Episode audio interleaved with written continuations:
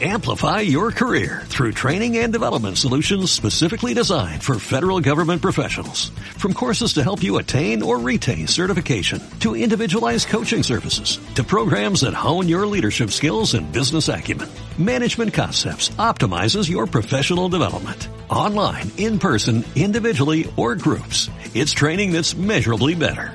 Learn more at managementconcepts.com. That's managementconcepts.com.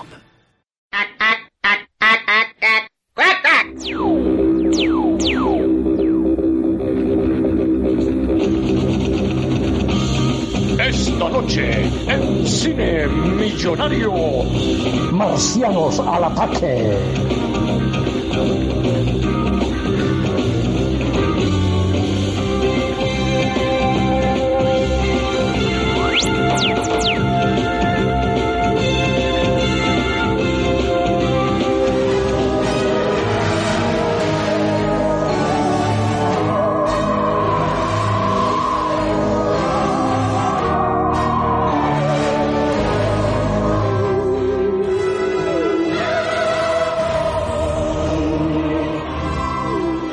Muchachos, ¿ustedes qué opinan del puto cast que tiene esta película? O sea, el reparto de esta película me explota la cabeza. Yo sabía que eran gente bastante famosa, bastante metidas ahí, pero esto es una locura, weón. Son demasiados. Tremendo, tremendo cast. Infravalorado, infrautilizado, tirado a la basura, pero sí, sí. Oye, oye, oye, oye. No, no te adelantes, no te adelantes. Ahí voy, voy con todo, voy con todo. Bueno, ¿sabes qué? Ah, Hablando de eso, hablando del cast, yo le empecé a... O sea, yo leí el cast, me acordaba que era como es un ensemble bastante grande de puras artistas increíbles. Pero después estaba viendo la película y me di cuenta que la novia de Jack Black es Christina Applegate. Y eso yo no lo Sí, sabía. O sea, marico. hasta la gente que está atrás es como... Sí, Oye, mira, una, o sea, una sí. secundaria de mierda y la tipa es Cristina Applegate, efectivamente. Yo no me recordaba. Yo no me acordaba que estaba ella, ni que estaba Jack Black. Sí, que, que es un poco la imitación del, del soldado este de la chaqueta metálica, ¿no? Del, del gordo este que se suicida. Parece un poco esa parodia, ¿no? Ese personaje. Es muy gracioso. Con la bandera de Estados Unidos me rindo. Esa parte es de las primeras risas duras que me saca esta película. Qué grande Jack Black ahí haciendo sus primeros papelitos. Pero bueno, creo que nos estamos adelantando. Estamos obviamente hablando de esta gran película del año 96 que es Mars Attacks o Marcianos al Ataque. Se llamó en Latinoamérica, no nos olvidemos. Correcto, No vayamos correcto. de cool, no vayamos de cool ahora. Voy con ganas, Eh, voy con ganas. Sí, aquí en su cine millonario. Y tenemos para hablar de ella, como ya han podido escuchar, un invitado de lujo, lujo, el señor Chris Andrade. Claro que sí. Eh, comediante venezolano, lo conocerán por este pequeñito podcast que a lo mejor alguien escucha por ahí. Yo no tengo, no las tengo todas conmigo, de que si alguien escucha esos chamos, que se llama Escuela de Nada. Así que bueno, Sí, primero que nada, te saludamos Chris y bueno, ¿qué, qué opinas tú de venir a hablar de marcianos a la No, pues yo obviamente muy agradecido por su invitación. Eh, la verdad es que ustedes tienen uno de los podcasts increíblemente más subvalorados de todo Internet. Y cuando me invitaron pues me emocioné porque además han tenido a Mora, que es un gran amigo. Y coño, Mora dijo, estos chamos la llevan muy bien. Y yo estoy seguro que sí, claro que sí. Y después nos besamos. Ah, qué rico. Pero también, cuando, cuando hablamos del brainstorm de qué película iba a ser, pues tocamos Mars Attacks, que es una de mis películas favoritas, que yo cuando tenía alrededor de unos 9, 10 años veía tanto, o sea, le fundí el VHS, lo fundí. Mora estaba insistiendo duro en que hicieras querida agrandar al bebé, una vaina así. Coño, Claro, chiste, chiste, te- esta- chiste, claro, que después dijimos quería, me cogía a los niños, que esa película no, no, no es cine millonario. Bueno, es que hicimos, quería me encogía a los niños, pero la primera vez que vimos, intentamos buscar la película, más de uno se topó con algo que no era. Sí se habló, ¿no? De la, de la Deep Web, de esa, de la versión El Deep Web, FBI hablamos nos de tocó ella. la puerta, sí. Exacto. Terminaron viendo a Serbian Film. Coño. pues, eh, yo creo que a Serbian Film, el, el título lo hubiesen puesto, quería me cogía a los niños y seguro que la gente lo hubiese re- recibido mejor. Perfectamente, perfectamente. Doble de taquilla de lo que hizo Serbian Film. Claro. Eh, pero bueno, porque ya que estamos hablando de que quemaste el VHS, ¿por qué no hablamos ahora de la ronda de la nostalgia?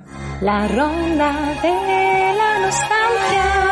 Y nos trasladamos al año 1996 para que Chris nos cuente primero que nadie cómo vivió la Mars Attacks, Marcianos al Ataque, cuando salió, no sé, en el cine, el videoclub. Cuéntanos tú. ¿Sabes qué es perfecto es eso? Porque yo recuerdo claramente, o sea, yo, yo crecí, nací en Caracas y yo iba mucho al cine, o sea, mi abuela me llevaba mucho al cine, no sé si era un medio de entretenimiento para como que sacarme de la casa unas horas seguidas, pero yo no sé si ustedes recuerdan que había algo que se llamaba cine continuado, que básicamente Ah, tú pagabas sí. un ticket, tú pagabas un ticket y te quedabas ahí hasta que pues hasta que hasta que quisieras, ¿no? Porque la película seguía de una forma corrida. Me acuerdo de haber visto Tortugas Ninjas 3 Coño. y, pero lo que más recuerdo era que yo vi el, el afiche de Mars Attacks y me llamó demasiado la atención. O sea, era una locura lo que yo amaba el afiche. Y luego yo conseguí el VHS porque cuando tenía alrededor de unos 10 años, estoy hablando del 98, o sea, no la vi cuando salió. Eh, bueno, obviamente tenía niño ahí en el cine, seguro sí, pero bueno. Eh, yo alquilé esa película en un videoclub. O sea, yo soy de esos millennials tardíos que alquiló película en, en videoclub. Y recuerdo haber visto esta película hasta el cansancio, o sea, hasta que ya no podía más. Porque la verdad es que tiene unas gráficas. Bueno, como la película está basada en unos trading cards, en unos cromos, tiene una estética bastante llamativa para un niño. Y era como que por ahí me enganché yo, porque yo decía como que, wow, eso es, es realmente como si fuese una caricatura live action. Cosa que después cuando creces entiendes como que, bueno, es Tim Burton y todo este tipo de cosas, ¿no? Pero me acuerdo clarito de estar en mi casa viendo esta película una, otra y otra y otra vez. Además, esa estética de, de los marcianos no era la estética de los marcianos de, de otras películas de invasiones y vainas, era la estética de, los- de los, de los comiquitas, ¿no? de los, De los años animados. 50, Sí, ¿no? Platillos Sí, sí, sí, voladores, los bichos cabezones, los rayos y toda esa mierda. De hecho, yo vi los, vi los, o sea, eh, haciendo el research de nuevo para la película, que es increíble cuando tú ves algo y como que lo revisitas 10 años después, lo googleas y lo encuentras como que, o sea, en tu cabeza hace un montón de clics como que en, en- en los engranajes hacen como que crack, crack, crack, crack, porque te das cuenta de las cosas que no las viste cuando eras niño, cuando eras chamo, cuando eras joven. Y una de esas es como que, wow, que se hayan virado en unos trading cards y tú los ves hoy en día. y Yo, yo los quiero todos. O sea, yo quiero que mi casa esté forrada de todo eso. caso. Y se llamaban igual, así, Mars Attacks. lo- esas- Sí, Mars Attacks. De hecho, era, era como Tops, la marca Tops, eh, sacó estos trading cards, creo que en el 60 50, y después los reeditaron. Pero claro, cuando salió generó como que un gran revuelo porque los maestros se los quitaban a los niños porque las imágenes son realmente gráficas. O sea, Eso era como los, mucho- los Garbage Pal Kids estos, que eran como que los muñecos en la basura, que era una vaina asquerosa Exactamente. también. Que era un niño, un niño con un moco gigante verde. Exactamente. Yo tenía una pared entera llena de esa mierda en mi casa, de los, ca- de los garbage. Y, y esto sería un poquito más posterior, yo creo. Pero sí, esa idea de los trading cards de vainas así asquerosas y tal, lo que era, no que, lo que, era que no hubiese internet, ¿eh? O sea, que esa vaina Claro, era un claro. furor, ¿no? No, y además para adolescentes. Además para los a un adolescente le encantan las cosas asquerosas. No sé cómo es ahorita, ¿no? Las cartas estas eran explícitas ahí, de que aparecían ahí miembros volando, o sea, era nada, Sí, sí, sí, era sí, PG, sí, no, sí. más de PG-13, vamos, refiero, sí, para adultos, por así decirlo, más gore. Sí, sí, de hecho hay unos, hay unos frames en la película, hay como unas capturas que se nota que son súper inspiradas en los trading cards. Creo que las vacas al principio en, en Ah. fuego es, es una La de las barbacoa. imágenes. Exactamente, huele a Coño, Qué barbacoa. locura, tío. Qué locura una película que empieza con esa puta imagen de un poco de vacas incendiadas así caminando y dices, mierda. Ah, qué buen inicio tiene la vaina, ¿no? Sí, Está no, bien, perfecto. bien, sí. Además del chino ese con el, con el redneck que me parece, me pareció increíble, ¿eh? Sí, no me acordaba no tiene mucho, no cuadra nada de esta mierda. Ay, coño. Bueno, y Robert, cuéntanos tú cómo viste Ma- Marcianos al ataque, porque serían Marcianos al ataque, ¿no? ¿O no? Pues o Marte no, ataca, no, no. Marte ataca, joder. Aquí fue Mars Attacks, contra todo pronóstico. No. Contra todo pronóstico. Mars Lo he revisado, Latinoamérica hace marcianos al ataque y en España hacen Mars Attacks y se quedan tan tranquilos. No hubo, no hubo un Marte ataca ni nada de eso. Oye, ha sido sorprendente, ¿eh? Me he quedado ahí como, mira, punto para, para España en este momento. Sí. Bueno, Marcianos al ataque también, que es mierda de título, coño. Puedes, puedes poner, no sé. Incluso el título literal, sí, también. Pero yo no sé también en esa época también, como es una pura parodia, ¿no? Esta película de, de esos mundillos, bueno, pues igual quisieron hacer así tan, tan explícitos, no lo sé. Pues mira, yo esta película, hablamos del año 96, ¿no? Que, que venimos de, de ver, ¿no? La de Independence Day, ¿no? Que son del mismo año. Y yo en ese Sí, momento... bueno, quiero, no- quiero recalcar un segundo, Robert. Quiero recalcar que estamos en pleno ciclo de pelis invasión de aliens, porque la semana pasada hicimos Independence Day y ahora venimos con Mars Attacks y, y casi que esta parece la parodia de la otra, ¿no? Claro, pues correcto. Yo en ese momento, con, pues yo cuando la vi, yo la vi en videoclub también, no la vi en el cine en ese momento. Yo en el cine sí vi Independence Day y, y no entré ese año, era más del mundo de Independence Day, no, no veía tantas, todas estas parodias, referencias, no estaba en el mood en ese momento, a esa, a esa edad. Estaba como adolescente pajillero con aliens de verdad, no, no con parodias de los 50. Y, y entonces cuando ya cuando la vi a posteriori, pues la verdad que nunca he entrado en, en, en ser fan, ¿no? De, de esta peli. Me flipaba el casting, hay escenas concretas que molan, pero nunca he sido fanático seguidor y, y ahora que la he revisado voy a hacer un poquito la nota discordante, yo creo, de la charla. Pero bueno, así hay más, más picante, Coño, ¿no? qué en el raro, qué raro. Qué, Un Que empiece el debate. Un poquito No de picante. nada, no nada. Qué raro, Robert que está muerto por dentro, no le gusta Mars Attack, ¿quién lo diría? No, no, me han gustado muchas otras cosas, pero aquí hay muchas cosas que no me aguantan, no me aguantan, pero bueno, eso ahí vemos. Pero ya te digo, en ese momento no, no la vi, la vi normal, pero no, no me, no me enganché con ella, la vería con 17, 18 años y me, ahí me faltaba todo el background de, de cine, yo creo cincuentero como para sacarle ahí el jugo. Así que ahí llego. Bueno, y tú Luis, cuéntanos cómo viste Marcianos, no, Marcianos al ataque. Marcianos al ataque. Marcianos Bueno, al ataque. Fíjate que esta es una de las primeras pelis que yo vi como eh, a conciencia de que era el, direct, el, el director me gustaba, ¿no? Que era Tim Burton. Que Sí. He visto Batman, las dos de Batman y está súper fiebrudo con, con el tipo. Y nadie me quiso acompañar a ver la, la maldita película en el cine. Y me tocó a mí ir solo. Fue la primera vez que fui al cine No, solo. Marico, pero, y- pero no, no te hicieron cositas en el estacionamiento, qué peligro, weón, ¿qué es eso? A ver, ya tenía 15 años, ya era un ya. Carne Bueno, un cañón, caramelito, un weón. caramelito. Carne, claro, weón. Jugoso. Mira, muchachito, tú quieres la entrada para ver Mars Attacks, ven para acá, yo te la compro. No, fui, fui, fui a mi ¿Y, vaina. y por qué, ¿Y por qué esa película la pasa en una van, señor? Tengo la edición especial aquí dentro. claro. Le dijeron, ven a, ven a ver esta película del cabezón. Tienes cinco minutos extras, pero esos son los míos. Entonces, total que fue a ver la película y... Coño, no, y, y no, yo no la, no la entendí la primera vez que la vi. O sea, hubo vainas que me dieron risa y tal, pero no, como que no entendí el tono de la película y salí como, esta película es una mierda. Así todo recho ahí. Y como unos 6, 7 años más tarde, un pana mío que, tam- que también le gustaba full Tim Burton me dice, marico, pero vamos a, vamos a ver esta película, eh, vamos a ver Ed Wood junto a Mars Attack. Ujú. Ahí Y los hicimos como, como el double feature de la vaina. Y coño, y ahí sí fue cuando le entré a la, cuando le entré a la película. No es mi película favorita, pero sí ya por lo menos me cagaba de la risa. O sea, toda la, viendo la vaina me cago de la risa. ¿Te quedó la costumbre de ir al cine solo? ¿O esa primera experiencia mala no te gustó? No, la verdad es que cu- cuando puedo, cuando hay películas así que nadie quiere ver, y yo sí, yo me lanzo a ver mi película solo y tranquilo, marico, no sé, europeo. A mí me encanta eso, me encanta ir al cine solo. Siempre, que- o sea, ahorita que tengo mi novia, que tenemos que dos años creo, eh, mm, no he podido, porque no sé cómo decirle como que me, mira, me gusta ir para el cine. solo. Coño, a Me menos que hay una solo. que tú sepas que 100% ella la va a odiar. La estás buscando incluso esa Puede peli. ser, puede ser, puede ser. Vamos a ver cuando estrene Rápido y Furioso 9. Claro. Esa es la propia, esa es la Ojo. propia para ir solo, ¿sabes? Bueno, pero es que, por ejemplo, a mi novia le, enca- a mi novia le encantan las pelis esas de mierda también. O sea, que Claro. que decirle algo distinto, ¿sabes? Rápido y Furioso fue la primera, la primera película que se pospuso del coronavirus. O sea, que yo recuerdo en la- el ciclo noticioso, ellos fueron la- los Creo que primeros sí, en posponerla. creo que sí. Un año, o sea, más de un año. Ellos te- yo creo que ellos tenían la, co- la, la visión del mundo de que esto iba para largo. Porque ni siquiera fue como que dos meses. Unos carajos que cogen esa franquicia que ya hemos dicho anteriormente que es la copia de, de Point Break desde la primera y hacen nueve películas. Esos carajos tienen una bola de cristal, tienen un almanaque de Volver al Futuro, alguna Sin vaina duda tienen que tener. Un secretillo. Alguien me escribió. Yo puse que me encantaba. eh, me encanta- a mí me encanta Rápido y Furioso. Me encanta esa saga. Y mientras más se van a la mierda, mejor. Pero yo puse como que lo que falta es que Vin Diesel se vaya al espacio. Y recibí un mensaje directo de alguien que me dijo: Yo trabajo en esta empresa de postproducción. Y no te puedo decir qué pasa. Pero no estás tan alejado. Breaker venci- versión rápido y furioso. Está ahí gestando. Claro, es que es lo único que falta, que vayan al espacio. Eso es como Jason X. Jason va al espacio, ¿sabes? Sí, verdad, verdad. Exacto. que era la 10. De hecho, tiene todo el sentido que la 10, la de Fast X, sean al espacio. Exacto, por supuesto que, Que sí. se llame Exast.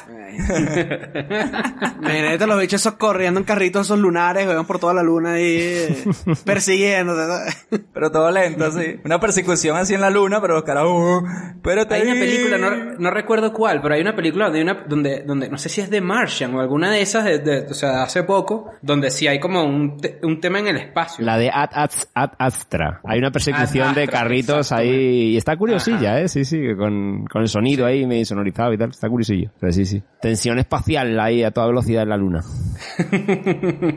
Bueno, yo por mi parte, eh, Mars Attacks, coño, la verdad que no, no la vi en el cine. Yo sí me pasaba un poco como, como Luis que estaba con la coña de que sí sabías quién era Tim Burton por Batman, ¿no? Obviamente. Entonces, sabías el nombre del tipo, pero como Batman es una peli, eran pelis así como todas oscuras, ¿no? Y todas ahí de noche y vaina. Y luego veías esta peli que es tanto colorido, tanta vaina así, que tampoco le pegaba mucho al, al tipo, ¿no? Sí. Por lo menos así en el póster y en la vaina. Eh, y también me pasó lo mismo. Cuando la vi, ¿sabes? Fue como que la veo por el director. Y cuando la vi dije, ¿qué coño es esta vaina? man? O sea, no entiendo. Eh, todos los actores que salen, más o menos uno los conocía. Y dice, coño, qué de pinga.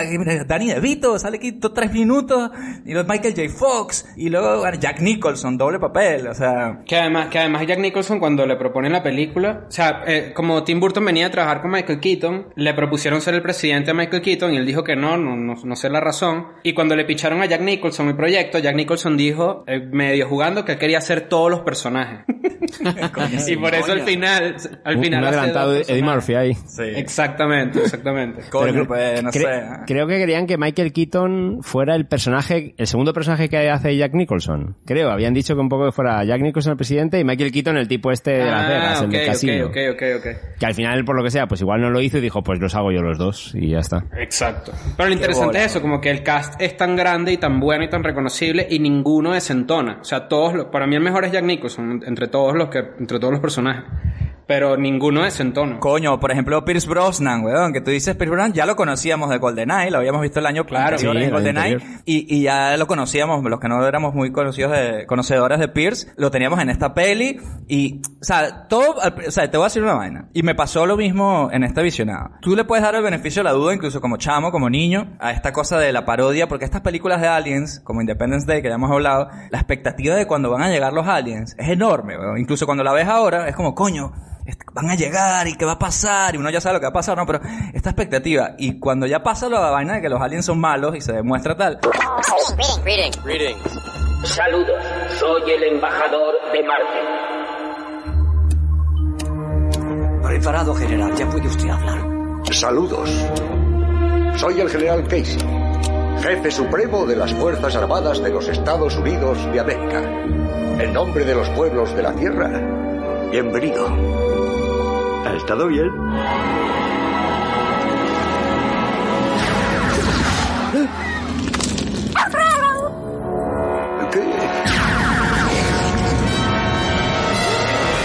A partir de ahí la peli siempre decaen, yo creo. O sea, es como que ya vi lo que quería verlo al principio, la invasión y vaina. Ya todo lo demás es como un relleno, no sé, lo sentí así. Y luego la peli ya tiene escenas, o sea, es como... Esta peli me recuerda a los Gremlins, donde los Gremlins son estos marcianos que cuando ya invaden se ponen a tomarse selfies y hacer, y hacer chistes y vainas así que es como que, bueno, ya ni siquiera es la... O sea, ya no es ni una parodia, es una vaina all in de Tim Burton, yo creo. No, la, la escena de los marcianos tomándose un selfie, bueno, no un selfie, tomándose una foto en el Taj Mahal mientras lo destruyen. Esa vaina es buenísima. O sea, es una escena que yo joven no valoraba, pero lo veo Claro. ahorita y es como, oye, esto es genial, esto es una genialidad. Igual que la, igual que lo que dices es cuando están llegando los aliens, hay una parte con, sobre todo mezclado con Pierce Brosnan, que es ya cuando la ves adulto, si sientes que es una crítica al extremo militarista del tipo este de los lentes. Sí. Que era, eh, esa es una crítica obvia. Ese era como Colin. Powell, ¿no? Igualito. El otro, no, no, estaba el calvo con lentes, que es el agresivo militar, y el Colin Powell, que es el tranquilo. Claro, está el Colin Powell. Ah, el de los. Sí, ya, ya sé cuál. El, como el de defensa, que mata, mata all. Ajá, exacto. Esa es la crítica razón. clásica al militarismo. Y luego el, personaje de Pierce Brosnan también es, o sea, nunca está en lo correcto. Sí, el come flor. También la que- crítica, exactamente. Entonces, tú de- ya de grande dices, ok, ya entiendo que aquí había otro mensaje más que simplemente una película que es un sketch larguísimo. Esto tiene como que otro, otro, bueno, no sé si a lo mejor yo estoy leyendo mucho sobre la película porque me gusta. No, pero ser. de hecho es la, lo que hablamos con Independence Day, que es que un poco parece la parodia de Independence Day porque hay roles que se repiten en ambas películas y esto parece que es el ¿dónde está el policía con, con plata, ¿sabes? Eh, Algo Así como parodiando ahí, pero... Y ves repites roles repetidos constantemente. Y Tim Burton, ven- recordemos que Tim Burton venía de, aparte de estas de Batman, que era toda la fama y todos los billetes, digamos, pero venía también de hacer Ed Wood, que aparte de que trataba de, de este cine de los 50, de aliens y vainas así, hizo que le ganara el Oscar a, Ma- a Martin Landau por el papel de Bela Lugosi. Entonces estoy seguro que Jack Nicholson, toda esta gente estaba diciendo, ay, este tipo, ¿sabes? Por eso esos actores tan, tan potentes hicieron esta peli, yo creo, porque la última peli de este tipo le valió el Oscar al, al actor. ¿no? Eso también te lo dice el presupuesto de la película. O sea, era, no era una película pendeja, era una película grande. Una película que costó 80 millones de dólares. 80 millones de Sí. dólares. Y luego 20 en O sea, marketing. era un- Así, esa- así era en total. Sí, exacto. Y fue un bomb, porque al final hizo 100 millones nada más. Entonces también, tampoco es que que... Hostión, sí, sí, no le, dio- no le fue bien. No, fue, le fue malísimo, sí, le fue malísimo, marico. Quizás porque abusó demasiado de, de ser ese punto tan referencial de los 50 que no mucha gente llegó a entrar en masa, a lo mejor a, la- a este tipo de, de cine. Porque es como muy suyo, muy del Tim Burton. Y aún así para mí no sé qué opináis, pero para mí esta peli marca el principio del fin de, de- de- de Tim Burton en, su carrera cinematográfica global. Con algunas, chis- algunas chispitas, pero fijaos luego en la, en la filmografía. La filmografía ya, para mí, después te salvo Sleepy Hollow, eh, Big no sé, Fish, Big, la Big la Fish salvaré. y, Sweeney Todd, pero después todo ya Planeta los Simios, Charlie el Factory de Chocolate, Novia Cadáver, que ya se repite con, con la de las Navidades, hay de la Pérdida de Maravillas, uff, ya Dumbo, o sea, ya un poco mal. Coño. sí. La, Coño, vale. la de Dumbo no la vi. La de, la de Dumbo ya dije yo, ya, ya paso de esto. Sí, o sea, ya. sí, yo también ya le perdí la, fe carajo. O sea, creo que perdió el flow de autor y obviamente sigue siendo un buen director con, con, con la imagen que tiene detrás, pero creo que a partir de aquí ya le fue más, más difícil aguantar. Es que venía bien duro, es verdad, habéis dicho dos Batman, Ed Wood, Beetlejuice, Eduardo Manos Tijeras, o sea, en, en, o- Coño, que en son todas en ocho increíbles, años. qué bola, man. Claro, claro, en ocho años se marcó esas películas y... luego ya- Herman. Y la Pee-wee, la primera, sí, sí. Mire, vamos a hablar de cosas un poco más, más profundas. ¿Por qué los marcianos esos tienen que ir en tanguita roja? No entiendo nunca por qué. Marico, qué bola esa vaina. donde Me pone está- súper incómodo, ¿eh? Hay una escena donde recibe como que un mensaje de la Tierra, ¿no? Que le, le sale como unos tickets de, de esos que uno ganaba como, Ah, sí. como unas un arcade, ¿no? Entonces él recibe así la cinta y se para de la silla y sí está como un espido rojo, como ¿por brillante. qué? ¿Por qué? Coño de su madre. Además creo que también es una decisión intencional hacerlos amenazantes, pero también al mismo tiempo eh, chistosos, para que no sea como que una película claramente terrorífica o de horror, sino que también tiene un aspecto de comedia, que es por eso que a mí me gusta esta película, porque sí siento que es como genre bending, o sea, como que le da la vuelta a una cosa ahí como que medio, no sé si la palabra es innovadora, pero yo cuando vi esta película y la volví a ver otra vez, digo como que, guau, esto estaba medio adelantado para su época un poquito. Sí, yo creo que incluso creo que pasarán unos cuantos años antes de que se le reconozca a esta peli un poco los méritos, ¿eh? Sí. ¿Sabes qué me encanta esta película? Que lo tenía que anotar al principio y no, no, no lo pude decir. El clásico platillo volador. O sea, Sí, el platillo volador real. ese rollo, ¿no? El de Ed Wood, Exacto. ¿no? El, el El de Ed mismo, Wood, el, el sí, que era sí, sí. platos realmente pintados hacia mano, era eso, tal cual. Le faltaban los, los hilitos, ¿eh? Y el, y el sonido que hace, el, el, el- el platillo volador, ¿verdad? Exacto. Bueno, y es el eh, Danny Elfman. O sea, la, la música, toda la música de la película es una locura de buena. Todos los sonidos son increíbles. Desde el clásico ar, ar, ar. O sea, eso es... Exacto. Mira, pero es idéntico. Lo hiciste igual. Coño, eso fue lo que mi novia me dijo ayer, marico, eres experto en hacer... Podría hablar con los bichos, ¿eh? que el sonido este de los alienígenas era lo que los guionistas pusieron al principio. Como, bueno, no sabemos cómo van a hablar, pon ar, ar, ar. Y esa mierda se acabó, se acabó quedando finalmente en, es, en es la genial, es película. una genialidad. Es buenísimo, marico. O el sonido del, del ceremín ese, que es el... uh, ese sonidito así, todo loco, así de los Ajá. 50, ¿sabes? Igual que bueno, la decisión, la decisión del que, de la, de la canción que finalmente resuelve la película, también es una genialidad. O sea, me provoca hacer el remake de esa película y poner Olga Tañón. Y que Olga Tañón sea No, porque luego vienen los extraterrestres y se ponen a fregar y vainas así. ¿sabes? Exactamente. Se ponen a cachifiar así los Se ponen a limpiar la casa y vainas. Ay, coño la madre. Pero otra cosa que quería comentarles yo, eh, que lo que decía al principio, ¿no? Los bichos llegan, eh, se instalan, la gente está como asustada, pero vamos a darle un chance y pasa este primer encuentro donde sale esta paloma blanca así de los hippies, ah, le tiran una paloma blanca y el bicho, ¡caga! y le- lo, lo matan y ahí ves que son agresivos y tal, ¿no? Entonces luego de repente se pone así, coño, pero es que a lo mejor es un problema cultural que no nos entendieron. Coño, no se pasan de darle oportunidades a estos bichos. Esto parece el chavismo pidiendo que confíen en ellos una y otra vez. ¿no? y vuelve y otra vez y para el Congreso. Y luego los para franceses lo siguen cagando igual. La parte de los franceses, yo me cagué de la risa con esa vaina. Sal de la oficina. Yo- yo, pero morís, vete, vete. No, estamos firmando un acuerdo. No, vete, Creo que vete, sí vamos a llegar a un acuerdo. Increíble, ¿eh? Oye, ¿y Glenn Close no nos ha pasado que yo he creído que era un infiltrado realmente de, de los alienígenas? Cada vez que salía ahí, que parece un, un alien también, Coño. Glenn Close con su cara extraña, la pobre mujer. Parecía la mamá de Lisa Marie. Era como Sí, la, sí, la sí, se va a quitar la careta y también ella una alienígena era ahí. Que por cierto, Lisa Marie, increíble. O sea, in- ayer lo vi y yo decía, esta persona le puso el alma a esto. ¿Cómo se mueve así? Después- Eso, eso será un efecto, weón. ¿Cómo se movía ella? Sí, no, y además como que el traje no tenía ningún tipo de costura, sino que cada vez que se lo ponían tenían que coserlo. O sea, Y la, y la peluca era tan pesada que le dejó una cicatriz en la cabeza. Mierda. Mierda. Todo Ella esto era la era novia de Tim Burton. Entonces, Claro. obviamente.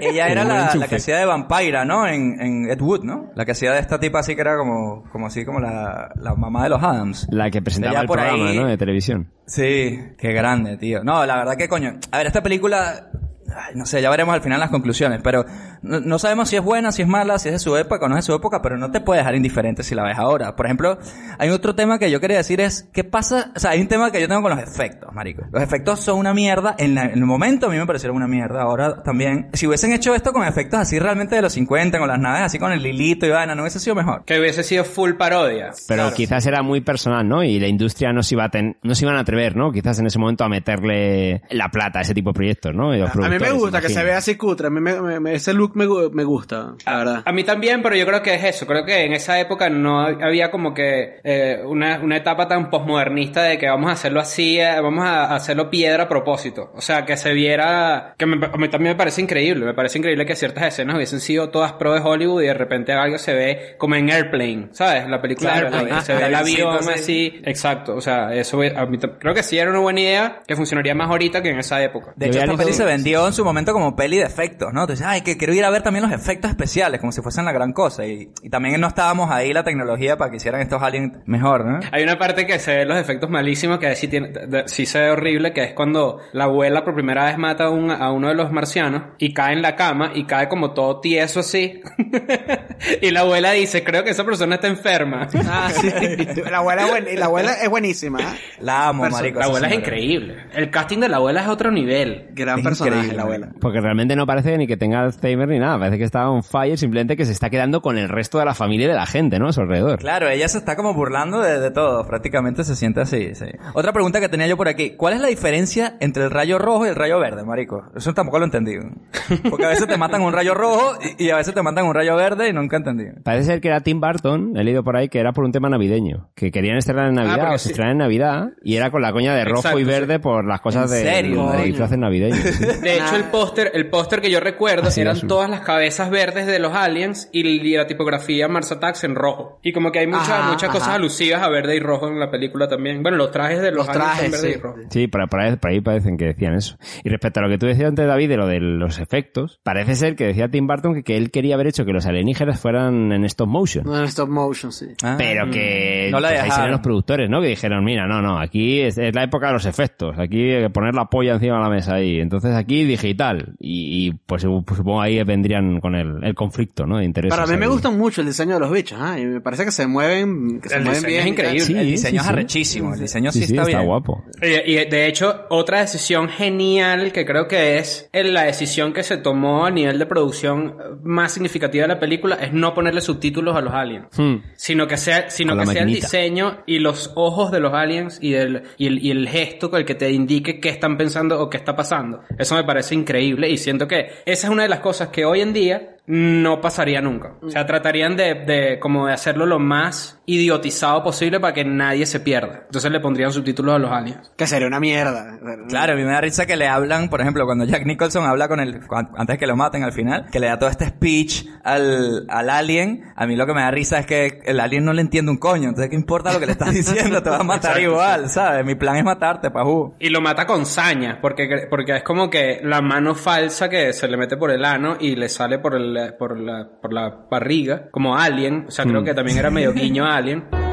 ¿Por qué no solucionar las diferencias? ¿Por qué no podemos llegar a un acuerdo? Queridos hombrecitos, ¿por qué no podemos sencillamente entendernos? Y esa parte es increíble. O sea, esa parte esto es, es lo que yo digo. Es como que si tú me hablas de esta película antes de yo verla, yo te voy a decir, ok, me gustó. Pero reverla, tú dices, oye, tiene unos momentazos. O sea, tiene unos momentazos buenos. Ahí parecía que era la, la mano de la familia Adams meets Alien, ¿no? Un poco ahí. Sí. Exactamente. Es que ahí, ahí lo que me gusta es que los, los aliens son una mierda siempre. Entonces siempre que te siembran un poquito la duda de, bueno, a lo mejor se están ablandando o se está... Nada, los No, tipos son unos coño nada. madres, o sea, los tipos los joden siempre. Esa vaina me parece comprometidos con eso, ¿ah? Pero por eso decía yo siempre lo de por qué le dan tantas oportunidades. Por eso decía yo de por qué le dan tan, tantas oportunidades oportunidades que le dan en el Congreso. En el Congreso, a la primera, a la primera ya, mira, estos bichos no vienen en paz, obviamente. ¿Sabes qué? Cuando yo lo- cuando, ayer estaba viendo, pensando también viendo la película, que hubo una escena donde yo dije, estos son los Minions. O sea, era como, como, es medio blasfemo decir eso, pero los Minions de ahorita, siento que de cierta forma también son como que un grupo grande de gente que son medio caricaturas ahí, como que haciendo maldades o haciendo cosas. Pero bueno, es una de las cosas que pensé. Coño, otra, otra cosa, para, no para darle pie a otro. con los Gremlins mejor, weón, para dejar un poco mejor parado tu... Y no Otra cosa que también a, a la- pensé- a los bichos verdes estos de bola de dragón, los que eran las semillas también, el diseño de, Ah, de los sí. tipos. No sé quién, si, como- si fue eran- casualidad. pero eran los, los malos de... ¿De quién era? De... de, de. Vegeta y del Napa este, que ponían unas semillas en el suelo y salían esos bichos que cuando Ajá. te abrazaban eran como una mina, ¿no? Que explotaban y te mataban, ¿eh? Que mataban a. Son una ¿no? ladillita, son una ladillita. Una ladilla, básicamente, sí, son sí. Una, Una ladillita. una ladillita que traidora. Otra cosa que a mí me sorprendió es que como yo soy muy fan de los deportes y siempre como que bueno, ok, sé que hay un cameo deportista y algo así, pero Jim Brown, esta película que es Byron, Sí. también hace un gran papel, o sea, también hace un gran papel. increíble. De hecho la película termina con él, termina con, bueno, termina con Tom Jones, que ese es otro tema, pero él es la escena final de la película en el sentido de, coño, de repente estos eran cierta forma, como que unas grandes comillas, protagonistas normales de la historia, porque era la familia medio normalonga. Sí, la que Sí. ibas viendo durante la, toda la peli y tal. Pero a mí me parece increíble, además, ah, qué bueno que has dicho eso, porque yo ayer la estaba viendo y bueno, yo normalmente me acuerdo mucho, ¿no? De la, de la peli y tal, pero en este caso no me acordaba bien qué pasaba con el tipo y cuando él tiene esta escena que se cae a, a coñazo así con el alien, a- contra el casco del alien. Y le Que uno pa- lo deja pa- por muerto, pero... y lo- pero claro, yo juraba que el tipo estaba muerto y cuando se estaba terminando la peli, yo le decía a Ángela, le decía, coño, todo bien con esta peli cínica, pero está mal que ese tipo se haya muerto. No, no me parece bien de guion que ese tipo se haya muerto. Y de repente aparece, no joda, weón. Sí, sí, sí, sí. ¡Eh, ¡No se murió! Jim no Brown, increíble. Y, y de hecho, la, la otra que trabaja que en el mismo casino es Pam Grier. O sea, Ajá, te- sí. es lo que te digo, que toda la gente que sale es increíble. Y Jack- Jackie Brown, ¿no? Ahí. Eh, Jackie Brown lo Sí. hizo en el 97, entonces yo, yo cuando la vi dije, coño, ¿será que ya era famoso? O sea, ya la recuperó Tarantino y de ahí se metió en Tim Burton, pero fue antes, de Ah, fue al casualidad. revés, al revés, seguramente, ¿eh? No sé si... Esa escena final de, de Tom Jones con el águila y como con unos venaditos. Sí, venían a comerle ahí. O sea, esa Marico, escena te despide de la película como, como, o sea, eh, ya entendiste cómo era, o sea, si no habías entendido cómo es la película, cuando a Tom Jones se le pone un águila en el brazo Exacto. y empieza a cantar, ya tú dices, Marico. ok, ya entendí el tono. Es como, es como un comercial de All Spice, una mierda así, ese, ese ¿sabes?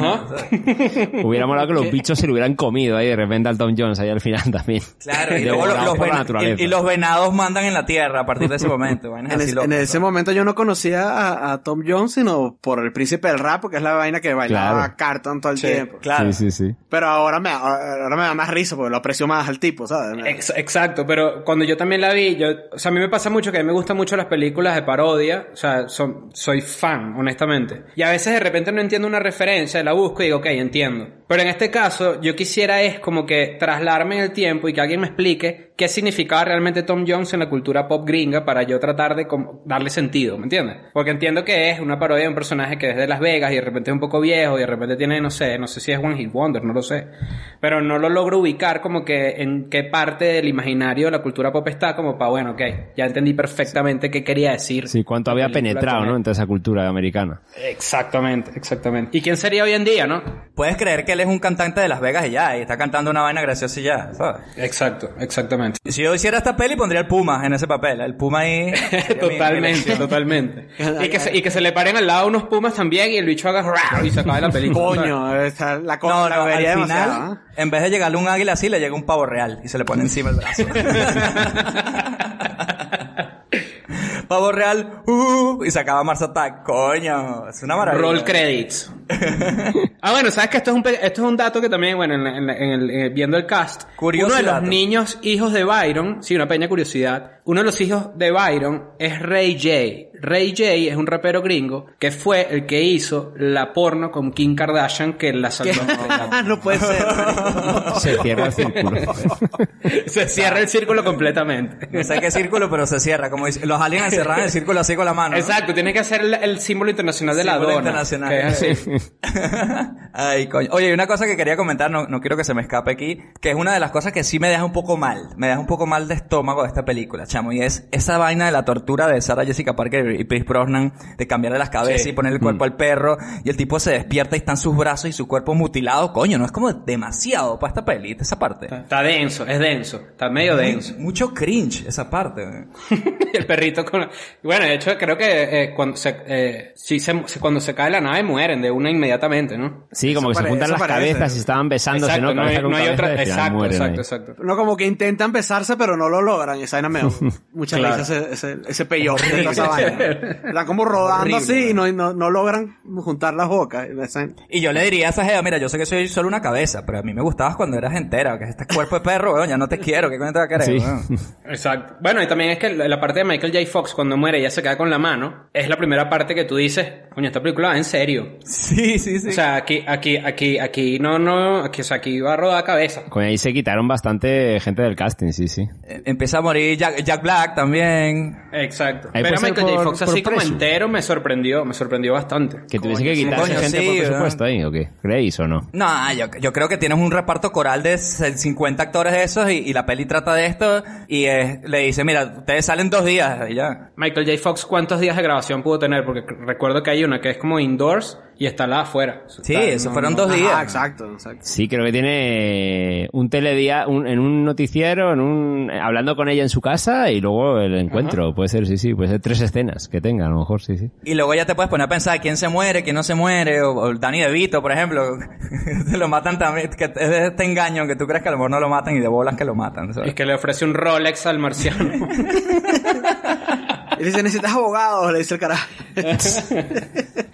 Es que esta película a lo mejor ha tenido que venderse como una pura comedia de parodia de estas cosas, weón. Y a lo mejor Tim Burton falló dici- diciendo Claro. eso, ¿sabes? Bueno, o no él, sino el puto estudio, que a lo mejor dijo, yo no puedo ir sea. con esta movida, tengo, y, y, y si lo venden como más nicho, igual creen que, que no hubiera ido bien, claro. Porque ya estrenar en Navidades también dice mucho, ¿no? El mismo Tim Burton seguro nunca podría clasificar esto como una parodia porque seguro que para él era un- una de estas vainas que sabes que, sabes que él es rarito.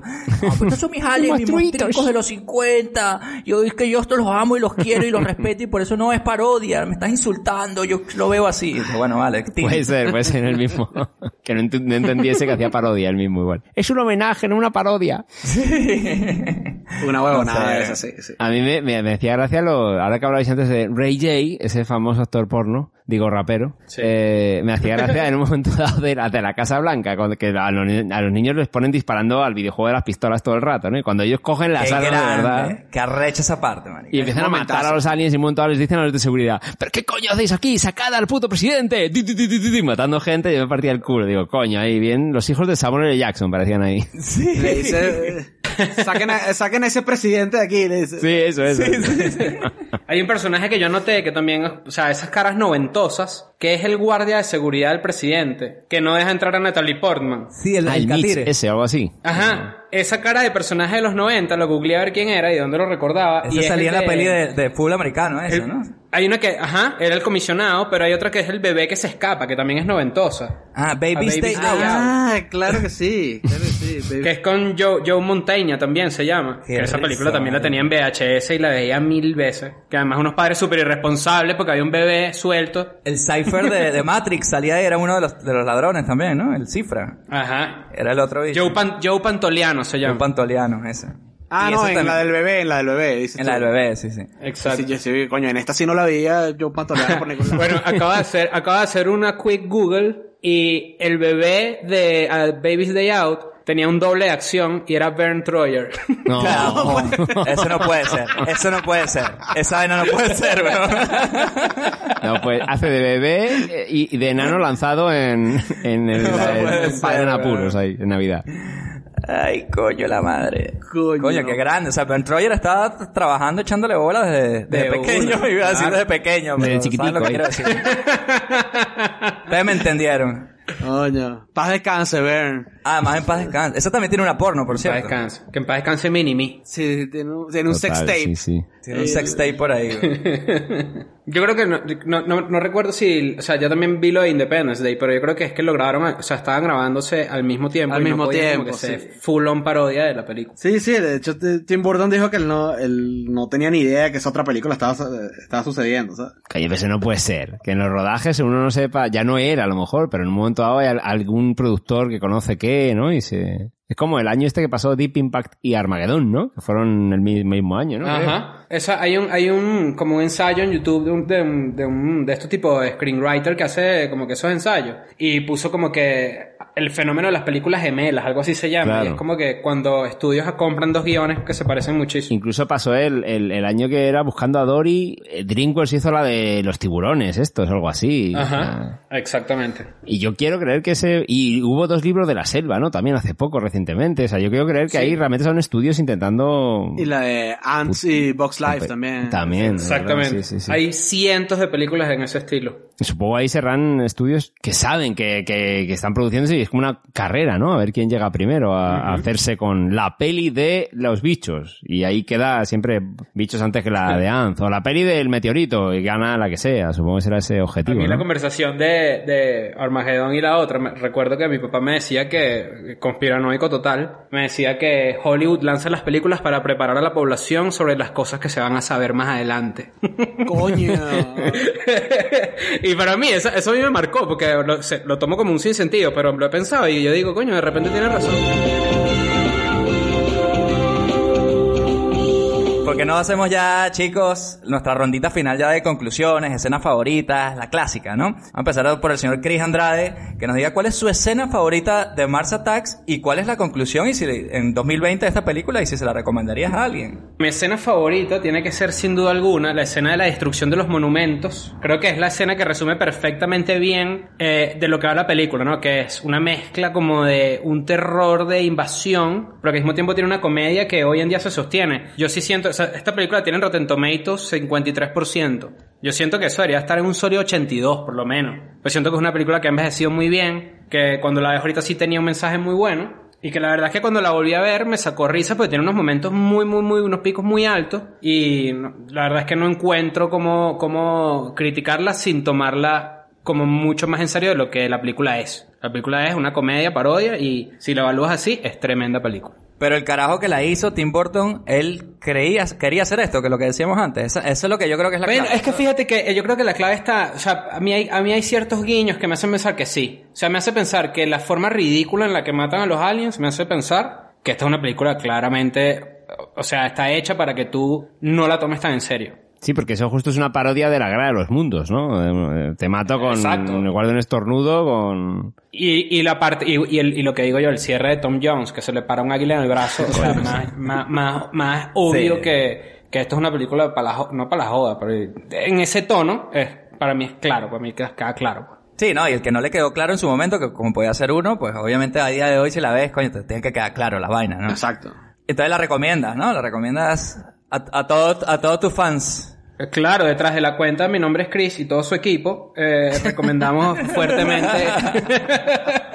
Los 50 personas que están trabajando día y noche para que no se Exactamente, cuenten. ¿no? Exactamente. Todo el equipo de producción recomienda 100% Mars Attacks. Se van a reír. Si, si le entran sin googlear nada, se van a sorprender la cantidad de personajes que ya conocen y que van a ver y van a decir, ah, mira, ¿sabes cuando está el meme de Leonardo DiCaprio? Que está señalando Ah, al sí, televisor. sí. Ese, ese era yo diciendo, ah, mira, mira quién está ahí. Por supuesto que recomendadísimo. A ver, Robert, cuéntanos tú, que tú que eres la, la muerto- nota de Ahora no vayas, ahora no vayas a decir que que arrecha es y que te gustó y que la Ay, me ha encantado. porque Es lo mejor que he visto en tres meses.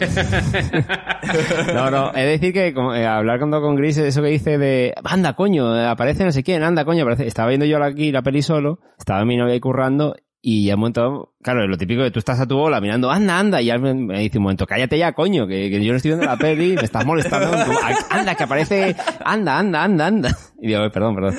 De verdad que eso, eso molesta. Que sí, Robert, que sale un poco de gente, que no, ya está, déjanos en paz. que sale un ¿no? poco gente. Y, y- pero mira, yo tenía un problema, no sé, igual entiendo que a vosotros nos ha pasado, pero yo tenía un serio problema de ritmo con la película. O Era como yo entendía el tono, veo las parodias, pero tenía un problema de ritmo. O sea, sentía que me parecía un poco a veces como medio, ya sé que ya lo había visto, pero un poco medio previsible o arrancarme una risa por tono, no sé, si la sentía plana, pese a que estaban pasando cosas hartas constantemente y, con las invasiones y cada vez le dan una segunda oportunidad y toda esta mierda. Pero no sé, creo que a veces me pasaba por el tono que no llegaba a explotar quizás todo lo que podía tener dentro para, volverse más harta, es como si estuviese ahí con, con, contra la- con cuerdas, ahí pillada. Y por ahí eso me, me ha tirado para atrás al, al verla, no sé si os ha pasado eso a vosotros, o el tono, o sea, el ritmo, perdón, el ritmo de, de- un tono-ritmo, una mezcla ahí que, que creo que podía haber sido más pasada de vueltas. Yo estoy de acuerdo contigo en el sentido de que, eh, por eso en algún momento del episodio dije que se sentía como un sketch alargado. O sea, Sí, que es como pues que... sí, no sé.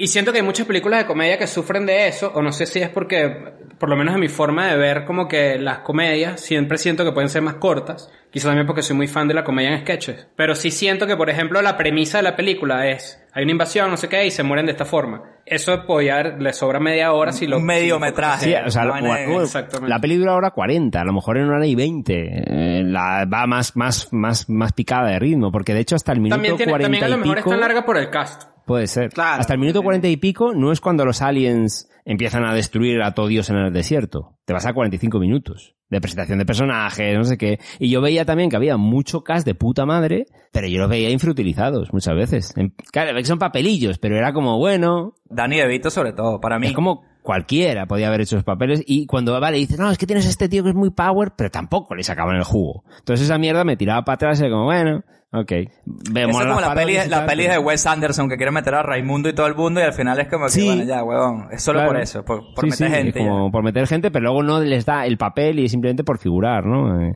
ah, yo trabajé con Wes Anderson, muy bien. Pero ¿qué dijiste? Tres muy frases y como un soso. Ok, ponlo en tu MDB. Y, y eres Judy Dench, o sea que no tenías por qué haberlo hecho igual. Bueno, no sé Claro. si Judy Dench justo ha hecho eso, pero, pero es un poco de gente que no Judy Dench necesita. hizo Cats, ¿ah? O sea, y cualquier Bueno, esa me joda. Judy, Judy Dench sale en Hobbs and Shaw, creo, en la película que es como spin-off de Ah, es verdad, Furioso. sí. No jodas. Y, y- no, Helen como, Mirren, como ¿no la es? M de, de ahí, Ah, no, eh, de, esa, ¿quién es? de su mundo. Helen Mirren, Ah, creo no, que sí, es verdad, es Helen Mirren, sí, me Eh, confundí, pero... la misma Bueno, pero es lo mismo, es el mismo ejemplo, ¿sabes?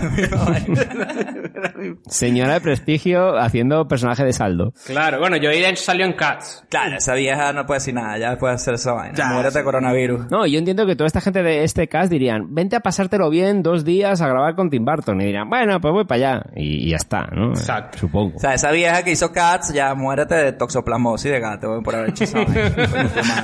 Y, y, y a McKellen, weón, haciendo de gato ahí, qué vaina es eso, chamo, qué, qué poco de dignidad, weón. Pero bueno, no vamos a hablar demasiado mal de, de Gandalf aquí en Cine Millonario. y, y vamos con, con Luis. Pero ya o sea, Luis Ro- Robert no la un rayo- recomienda entonces. Bueno, yo me imagino que no, ¿no? Yo la recomiendo, pero con, como a lo Larry David, como, eh, it's okay. O sea, vela, tiene sus cositas, pero no me mata. Pero bueno, vela, vela. No, no, Pero it's okay. Claro, estás en cuarentena, no hay nada mejor que hacer. Ay, se que ver Mars Attack. eh, bueno, Luis, por favor, danos un rayo de luz. Rayo verde o rayo rojo, el que quieras.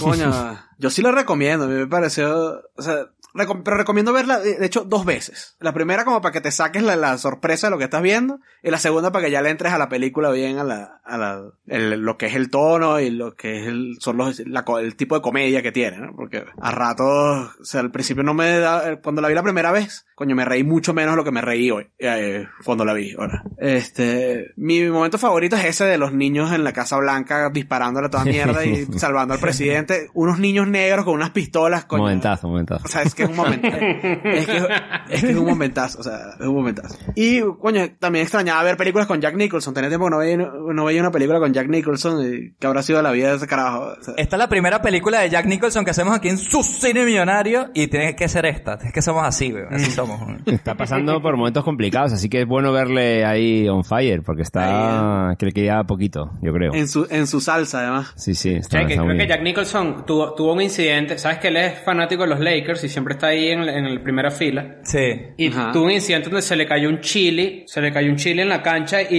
y ya no pudo ir más en primera fila. ¿Ah, sí? Claro, está viejito, es que está viejito ya. Sí, sí, tiene medio Alzheimer, dicen por ahí. Todo. Coño, pero no podían ponerle un trapito en el suelo abajo de él, weón. Para lo tienen que botar de la Señor, primera fila. claro. Joder. Bueno, por eso ya está Parece un senil, poco- lo llevas ahí para la, para la cancha de la esquina y le dices que estás viendo los Lakers y le, po- le pones le pones el last dance y le dices, mira, mira, los Bulls están echando bola otra vez y tal. Pasando a rechera porque lo he hecho fanático de los Lakers, ¿sabes? Claro. Ese puto Jordan, ¿cuándo va a dejar de jodernos, Iván? Él sale en el Last Dance, ¿no? Sí, hay una escena donde sale Jack Nicholson, como felicitándolo a Jordan. y DiCaprio también sale ahí. Bueno, yo les digo la verdad, yo, ay, no sé, no quiero ser aquí el sorpresivo. Pero voy a tener que estar un poquito de acuerdo con Robert, ¿ah? Porque al principio yo les dije, estas películas de aliens decaen cuando ya los aliens empiezan a joder. Y esa vaina en esta película, sin duda, es como mitad de película de cosas bien estúpidas. O sea, y ya no estúpidas, o sea, lo de los bichos tomándose la foto con las torres, o sea, con el Taj Mahal mientras lo destruyen, y este tipo de, de cosas así más a los gremlins, coño, yo, yo sí creo que se las ha podido haber ahorrado, ¿ah? Esos chistes ya, porque ya no es esta cosa de, ah, es una parodia de las pelis de los 50 de Alien. Eso nunca pasaba en las pelis de los 50 de Alien, ¿sabes? Claro. Esto ya es un punto más, ¿no? De locura, de comedia así gringa, de esta de comedia gringa un poco más casposa, ¿no? Pero déjame que te contradiga, ¿no? Porque Contradime, contradíceseme. Porque a mí me parece que la película, cuando los aliens ya se sabe definitivamente, o sea, cuando atacan la primera vez, que te quedas con la duda de, coño, a lo mejor es que la paloma eh, es un símbolo de guerra para ellos, que lo dice Natalie Portman. Claro. Este, cuando ellos Yo pensé que el traductor estaba malo. Yo, también o sea, llegué a pensar era- eso, que el traductor Exacto. traducía cualquier vaina, ¿no? Que traducía lo que el, lo que Chris Brown quería que, tradu- que tradujera. Y Para mí ser. cuando los bichos se vuelven locos, es cuando la película o sea, sube, así. Toda esa parte de los bichos tomándose las fotos con el Taj Mahal y todas las huevonadas que hacen, toda esa mierda, me parece que es increíble. Ay, no sé, no sé. Bueno, para opiniones, las opiniones son como los anos. Todos tenemos uno. Dulces.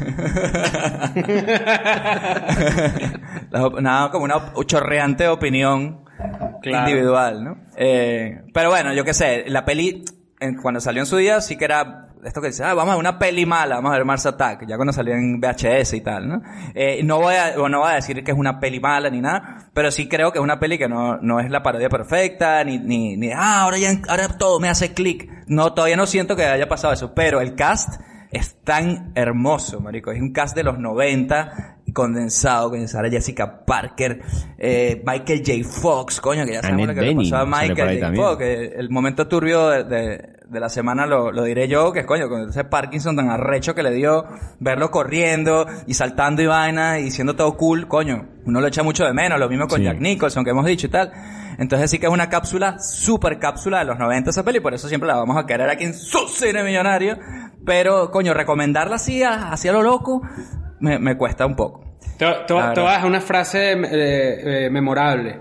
A ver. Eh, quizás, quizás, es la maldición de esta película es que no es tan buena como para ser buena buena, ni es tan mala como para ser mala buena. O sea, es una película que si no la tomas por lo que es, muy probablemente no te guste. Claro. Sí, si no le pillas el punto de, de las referencias, ¿no? De dónde viene. O sea, tienes que entrarle, tienes que entrarle. Y es muy, muy difícil haberla tomado como lo que es cuando salió. Imposible casi. Total. Igual sí, hay sí. o sea, yo, yo siento que yo estoy siendo hipócrita en ese sentido porque hay películas que me demandan un esfuerzo y yo simplemente no lo quiero hacer y me parecen malas.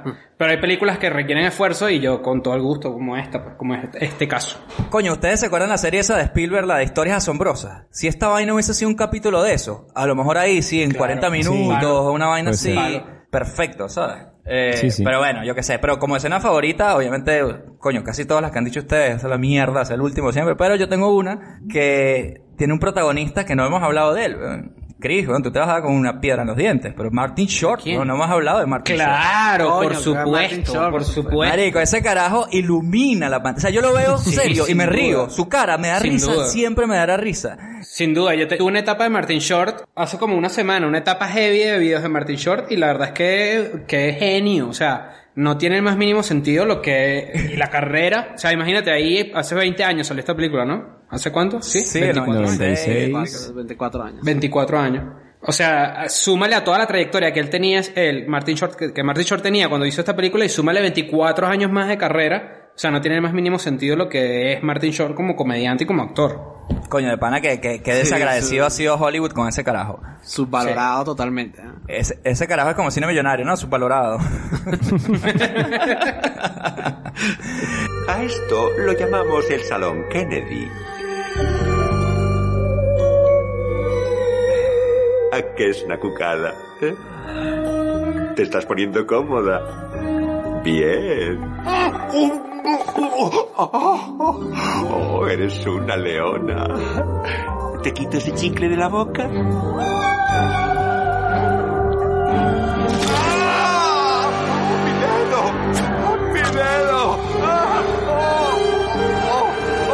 Quiero destacar la escena esa cuando él se mete, además se le- le- el tipo es putañero sin, cor- sin cortarse.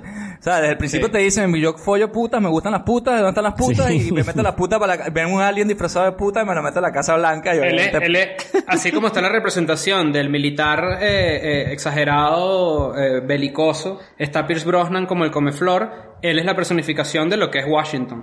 De un Exacto. macho adicto, Sí, como un Wall Street shady. también ahí, ¿no? Sí, sí. Exacto. Vamos a meternos en la, sala, en la sala Kennedy y la vaina es para la sala Sí. para follar y vaina.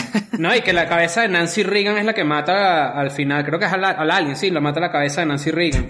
o sea que también es como un guiño ahí a medio, medio politicoso. A mí me encanta él como... Él era el jefe de prensa, ¿no? Una vaina así era, ¿no? Sí. Sí, el secretario ahí, sí, sí. Y el que escribía los discursos también. Esa escena con él, desde que, desde que empieza desde afuera, que, que ¿quién coño, o sea, tú sabes lo que sudo que hay que hacer para meter ese puto alien, que obviamente es un alien, solo por ver si follas. Y además como que no pestañea. Tienes que darte cuenta. Mira, esto es un consejo para la gente que está escuchando esto. Cuando tú vas para las putas y no pestañeas, algo raro está pasando.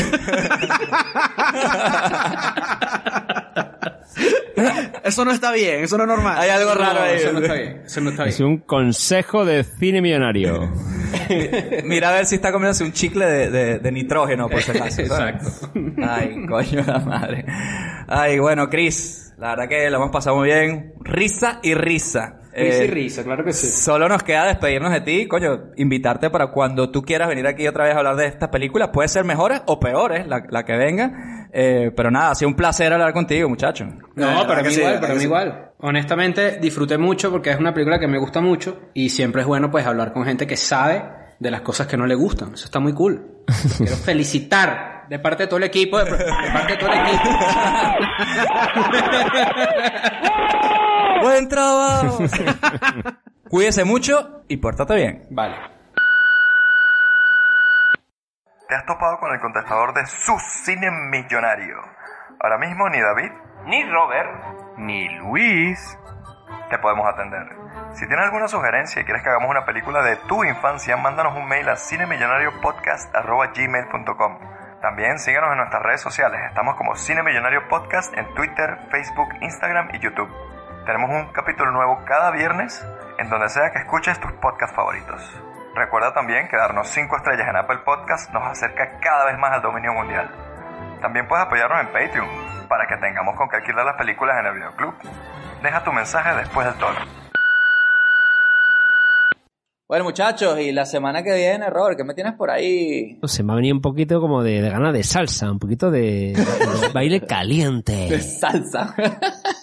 Y por qué no ver una película que, a todos seguramente nos borró la cabeza y que vuelva ese posible futuro eh, ganador al Mangote de Oro 2021, como es Patrick Swayze con su Dirty Dancing. ¡Coño! El baile sucio. El baile sucio con, invitado especial, ¿no? Que vamos a tener de nuevo. Hay, hay un, baila, hay un bailador sucio. Sí, bueno, creo que tenemos un bailongo sucio por ahí preparado para hacer Dirty Dancing, ahora que me recuerdas y me lo dices. Y yo creo que se viene entonces ciclo, es un poco turbio lo que voy a decir, pero se viene ciclo de peliculitas de baile, puede ser, de los 80, puede ser. Sí, ¿no? Poquito de mover la cadera ahí ochenteramente. Bueno, vámonos directo entonces. La semana que viene aquí en su cine millonario vamos a ver Dirty Dancing, la peli que consagra a Patrick Swayze. Tendremos un invitado de lujo, ya puedo adelantar que será el señor Álvaro Mora. Nada, solo nos queda despedirnos y recordarles, beban sus 3 litritos de agua al día, lávense las manos y... It's not unusual by anyone. It's not unusual to have fun with anyone. But when I see you hanging about with anyone, it's not unusual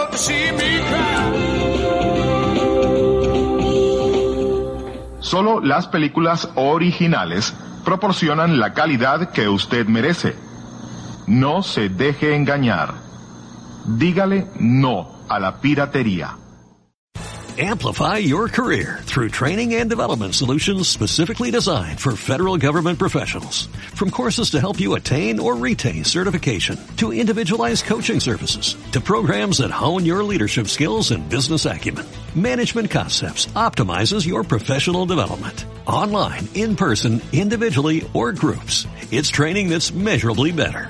Learn more at managementconcepts.com. That's managementconcepts.com.